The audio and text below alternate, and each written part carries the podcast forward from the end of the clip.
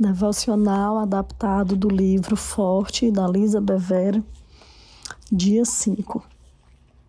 Nosso verdadeiro desejo. Salmo 121, 1 e 2.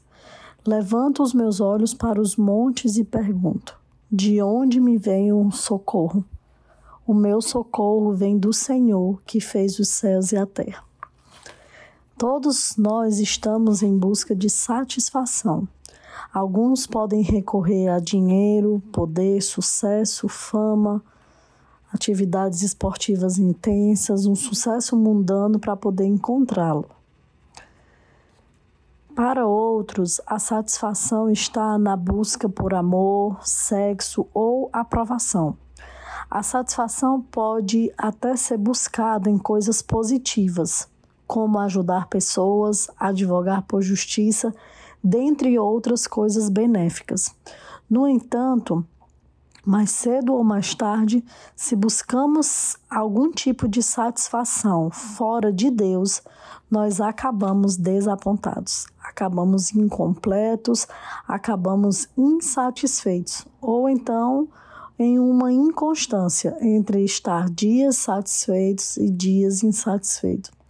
É sempre frustrante Quero que vocês guardem bem essa afirmação. É sempre frustrante buscar a coisa certa no lugar errado. Por que, que é frustrante buscar a coisa certa no lugar errado?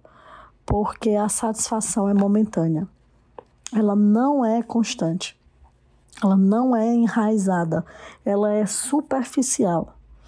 Então, nós precisamos erguer os nossos olhos para os céus, porque a nossa ajuda, nosso socorro, a nossa verdadeira satisfação vem do nosso Criador. É somente nele que encontramos nossa fonte e nossa verdadeira satisfação. Eis a triste verdade: quando insistimos em correr atrás de outras coisas, Deus deixa que façamos do nosso jeito. Né? Lá em Mateus 6,33 tem: Buscai primeiro o reino de Deus e a sua justiça, e todas as demais coisas lhe serão acrescentadas. Né? Que a gente possa ter isso como uma premissa verdadeira e prática em nossas vidas. Continuando aqui, assim como não impediu Adão e Eva de estenderem a mão e tomarem o fruto proibido no jardim, ele não nos impede de agarrarmos algo para conseguir as coisas do nosso jeito. Ele quer ser nosso verdadeiro desejo, mas nos permite ter o que queremos muitas vezes, mesmo que seja prejudicial a nós, né? O nosso livre-arbítrio. Paulo escreveu sobre a humanidade. Ele disse lá em Romanos 1, 28. Além do mais, Visto que desprezaram o conhecimento, a presença de Deus, ele entregou os homens à sua disposição mental reprovável para praticarem o que não deviam. Ou seja, nesse texto, ele vai falar que devido o homem ter escolhido ser autossuficiente, ter escolhido não estar com Deus, Deus lavou as mãos com relação à vontade do homem e a nossa natureza ela é pecaminosa. Quando batemos o pé e dizemos não, eu quero o que eu quero, Deus dá um passo para trás e nos permite ter muitas vezes a nossa vontade tola realizada. Somente mais tarde descobrimos que isso está aquém das nossas esperanças. Deus não quer que sejamos punidos, tanto quanto não quer que sejamos mantidos em cativeiro. E aí, assim, né? Algumas pessoas dizem: ah, eu aceitei Jesus ou eu me converti e foi tudo muito bom no começo, mas depois eu só tive problema. Na verdade, as nossas escolhas, elas sempre vão ter uma consequência. Quando as escolhas são boas, as consequências serão boas. Quando a escolha é errada, as consequências elas serão danosas.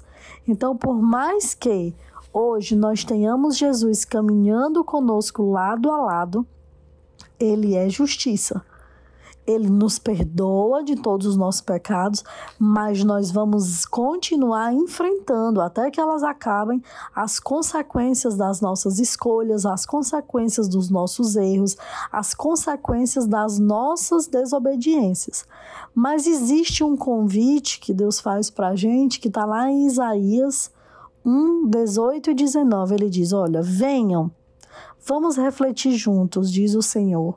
Embora os seus pecados sejam vermelhos como a escarlate, eles se tornarão brancos como a neve. Embora sejam rubros como púrpura, como a lã se tornarão. Se vocês estiverem dispostos a obedecer, comerão os melhores frutos dessa terra. Então Deus quer de nós obediência mesmo que não seja o que nós queremos fazer, mas quando partimos em obediência, a nossa promessa é que a gente vai comer do melhor dessa terra. Voltemos a Ele com um coração voluntário e obediente e façamos dele a nossa fonte, a nossa maior fonte de força e ajuda. Pai Celeste, perdoa-me por me voltar para coisas ímpias muitas vezes, quando tu és a minha verdadeira fonte de vida, a minha verdadeira fonte de ajuda. Leva-me e ajuda-me a desenvolver um espírito voluntário e obediente a ti. Declare: Eu sou forte, porque o Criador dos céus e da terra me faz forte.